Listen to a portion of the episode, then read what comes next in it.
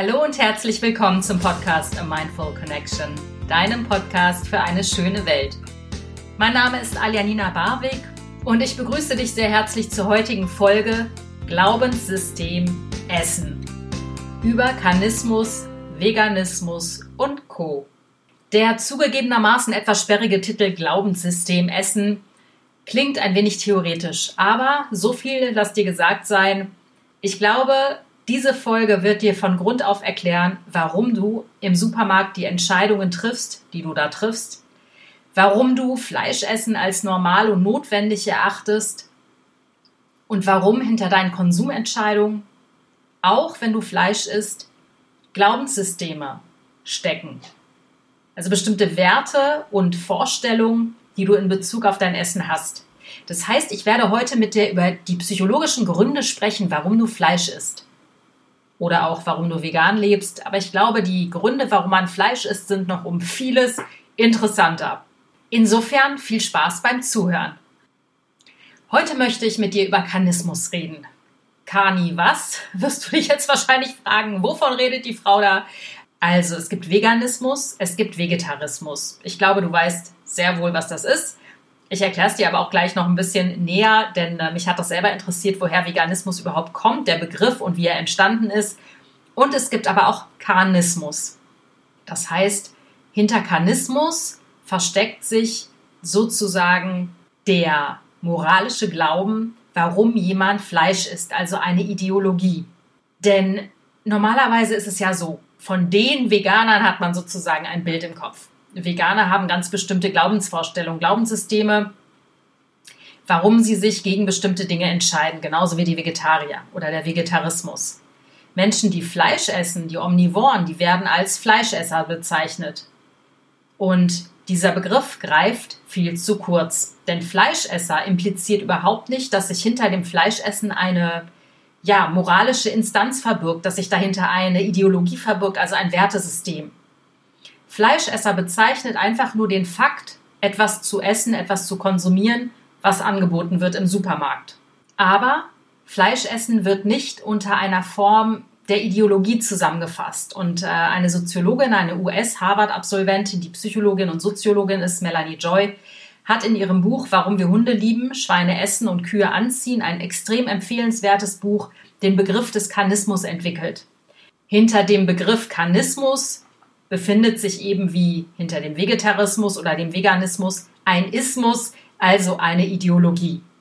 Du kannst es auch gleichsetzen, zum Beispiel mit dem Begriff Feminismus. Feminismus ist auch eine Ideologie, eine Gegenbewegung zum Patriarchat. Patriarchismus gibt es nicht, aber hinter dem Patriarchat oder eine Gegenbewegung zum Patriarchat eben. Aber ich fange von Anfang an an. Was macht jetzt erstmal diese Feststellung mit dir, dass es plötzlich diesen Begriff des Kanismus gibt, der jetzt sich gesellschaftlich noch nicht wirklich durchgesetzt hat, aber der im Prinzip die Form, die Art des Fleischessens in eine Form der Ideologie packt. Ideologien sind Glaubenssysteme, die die Gesellschaft durchdrungen haben und die wir oft gar nicht mehr wirklich wahrnehmen. Kleines Beispiel, der Feminismus, den ich erwähnt habe. Der Feminismus hat uns klar gemacht, dass wir in einem Patriarchat leben der Feminismus, weil es einige mutige Frauen gab, die den Mund aufgemacht haben und erkannt haben, dass wir in dem Glaubenssystem, in den Normen, in den Wertvorstellungen von Männern, von Männlichkeit leben, dass Männlichkeit an sich höher gestellt wird als Weiblichkeit, als Frauen. Nur dadurch ist das Patriarchat erkannt worden, weil es eben sozusagen eine gegenläufige Bewegung gab, die einen Namen bekommen hat, Feminismus. Und Feminismus wird heutzutage immer noch ich sag mal, assoziiert ganz plump mit Mannsweibern, mit Frauen, die in lilafarbenen Klamotten rumrennen, mit Emanzen. Ähm, also diese mh, mm, moralischen Ideologien, die sich als Gegenbewegung kulturell entwickelt haben, als Gegenbewegung, um Missstände aufzuzeigen, wie zum Beispiel auch Veganismus. Mit diesen Begriffen verbindet man sofort oder assoziiert man sofort Menschen, die irgendwie anders leben, weil sie bestimmte Lebensentwürfe haben, bestimmte moralische Implikationen und Wertvorstellungen, die sie leben und die sie zum Ausdruck bringen. Und oft werden diese in Häkchen Gegenideologien nicht unbedingt ähm, positiv erlebt. Das heißt, nur durch den Feminismus haben wir erkannt, es gibt ein Patriarchat.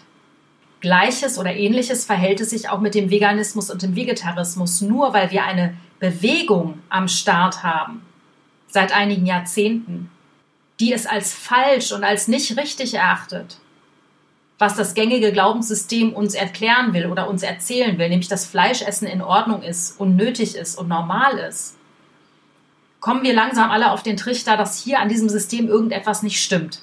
Und Melanie Joy, die Soziologin, auf deren Text ich mich auch ähm, in dieser Podcast-Folge beziehen werde, hat eben mit dem Begriff Karnismus zum Ausdruck gebracht, was dieses Glaubenssystem ist, was sich durch unsere Gesellschaft zieht, wie so kleine Spinnenweben, Spinnfäden, die sich so durch unsere Gesellschaft ziehen und die von wichtigen Instanzen, von wichtigen Autoritäten in unserer Gesellschaft unterstützt werden, wie sich dieses System sozusagen etabliert und hat diesem System, dieser, diesem Glaubenssystem einen Namen gegeben.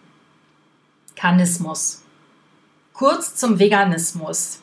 Einfach ein kleiner Ausflug, weil es mich selbst interessiert hat. Also der Veganismus, der Begriff ist erstmalig 1946 in Großbritannien aufgetaucht, also kurz nach dem Zweiten Weltkrieg, als sich bestimmte Menschen dazu entschieden haben, nichts mehr vom Tier konsumieren zu wollen und sich eben dadurch, durch ihre Bewegung und auch durch diesen Namen ganz bewusst abgrenzen wollten von Vegetariern, die eben noch Milch, Eier, teilweise auch Fisch konsumiert haben. Und diese, dieser Begriff Veganismus ist eben zum ersten Mal entstanden 1946 ähm, in Großbritannien. Und Großbritannien ist, was Vegetarier oder die vegetarische, vegane Bewegung angeht, im Prinzip sozusagen der Ursprung gewesen. Und diese Welle hat sich sozusagen über den gesamten Kontinent erstreckt. Ich finde das sehr interessant, dass der Begriff Veganismus zum ersten Mal aufgetaucht ist nach dem Zweiten Weltkrieg. Ich glaube, wir alle können uns das nicht vorstellen, wie das in einem Weltkrieg zugeht.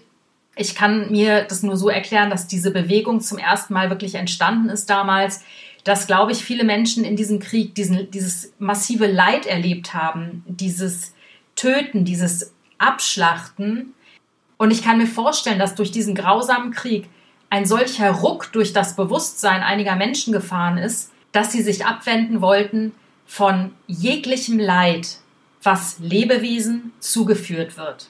In diesem Kontext auch noch eine interessante Theorie. Wir Menschen sind Lebewesen und Empathie ist etwas, was uns ganz natürlich innewohnt, also die Fähigkeit, Mitgefühl zu empfinden. Soldaten zum Beispiel wird es abtrainiert, etwas zu fühlen wenn sie ihr Gegenüber abknallen müssen.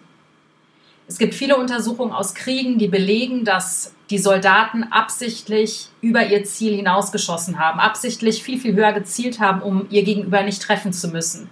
Denn in uns drin, ich glaube, das kann jeder sagen, wir Menschen verabscheuen Töten.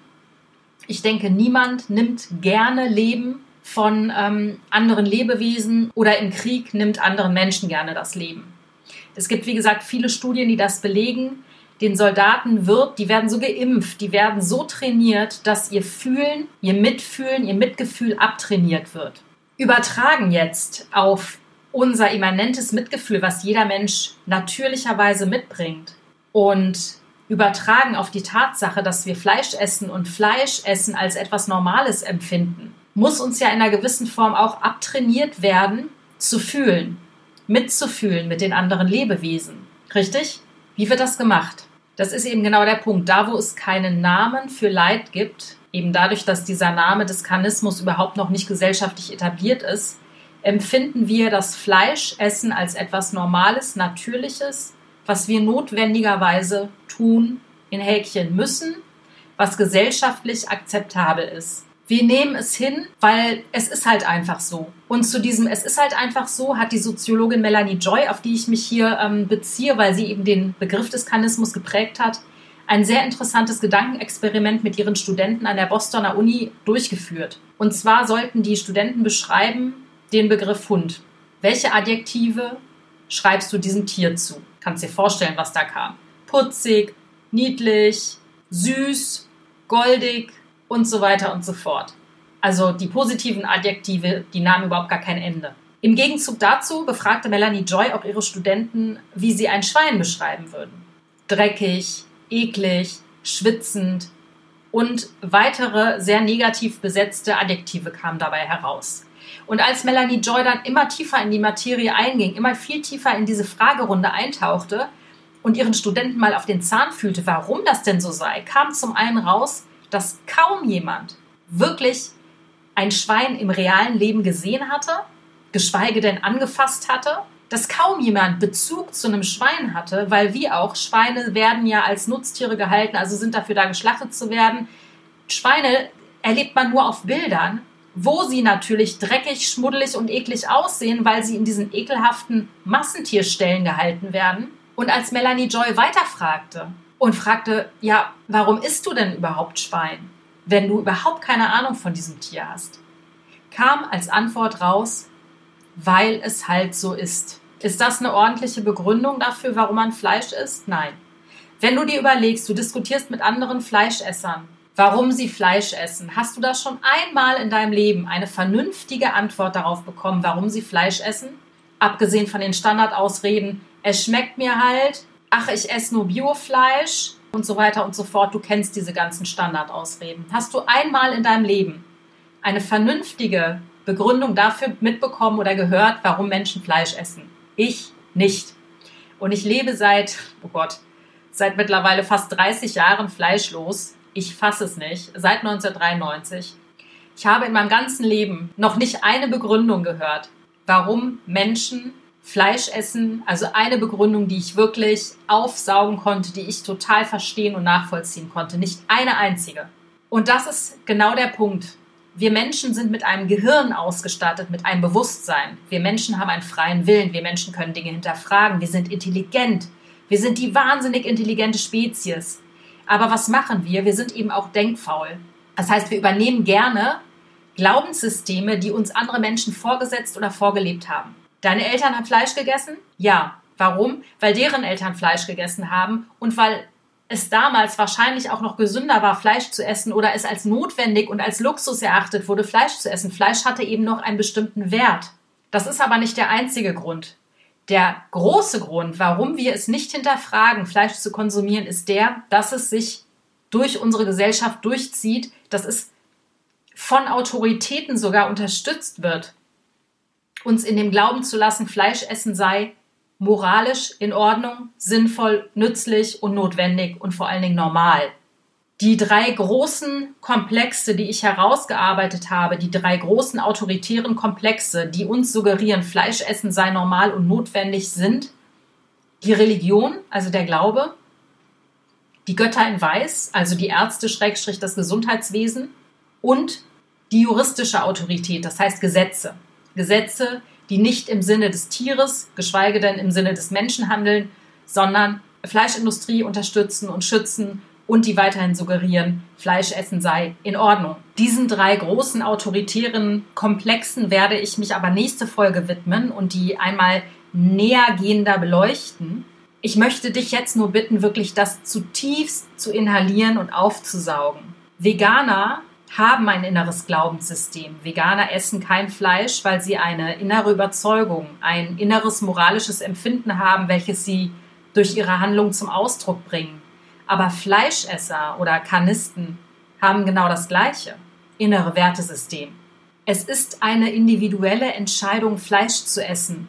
Es ist nicht so, weil es einfach so ist, sondern es ist so, weil wir uns dazu entscheiden. Auch wenn uns diese Entscheidung nicht so bewusst ist, eben weil sie so tief in unserer Gesellschaft verwurzelt ist und unsere Gesellschaft durchdringt, dass wir sie gar nicht mehr wahrnehmen als Entscheidung, die wir treffen, sondern wir glauben, so ist es halt eben.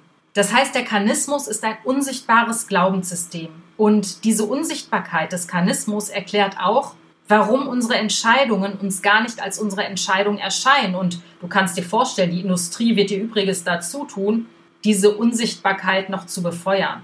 Denn warum sind die ganzen Tiere versteckt, die jeden Tag millionenfach geschlachtet werden auf der Welt? Warum sind Schlachthäuser nicht aus Glas oder lassen in ihr System gucken, wie Tiere getötet werden?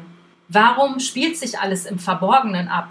Weil wir sonst in den Kontakt mit unserem Mitgefühl kämen. Und jeder, der das Elend hinter den Schlachthofmauern sehen würde, jeder, der das Elend hinter den Mauern der Ställe sehe, würde schlagartig aufhören, Fleisch zu essen. So viel ist sicher. Paul McCartney hat es so schön gesagt und ich zitiere ihn hier, weil ich dieses Zitat über alles liebe. Hätten die Schlachthäuser Wände aus Glas, wären alle Menschen Vegetarier.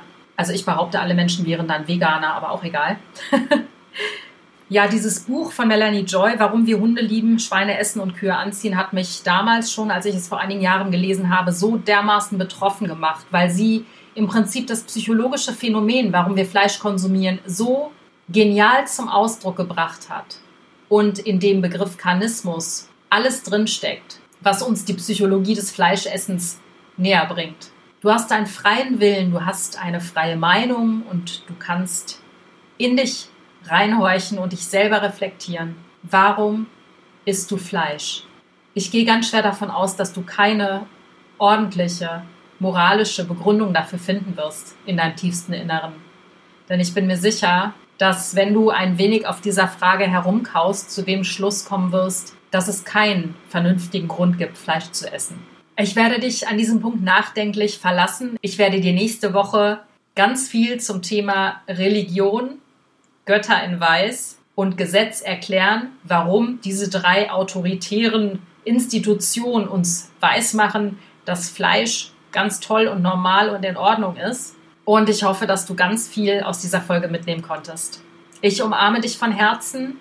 Ich drücke dich ganz doll und wünsche mir, dass du ganz viele Erkenntnisse mit nach Hause nimmst. Alles Liebe, deine Alia. Wie immer kannst du mich hören bei iTunes, Spotify, Deezer, Google, YouTube und auf meiner Website www.mindfulconnection.de. Ich würde mich mega freuen, wenn du meiner Facebook-Gruppe beitrittst oder mir auf Instagram folgst, at a mindful connection oder A Mindful Connection als Facebook-Gruppe. Bitte bewerte mich bei iTunes. Ähm, das wäre einfach grandios. Und ja, bis nächste Woche. Ich freue mich riesig.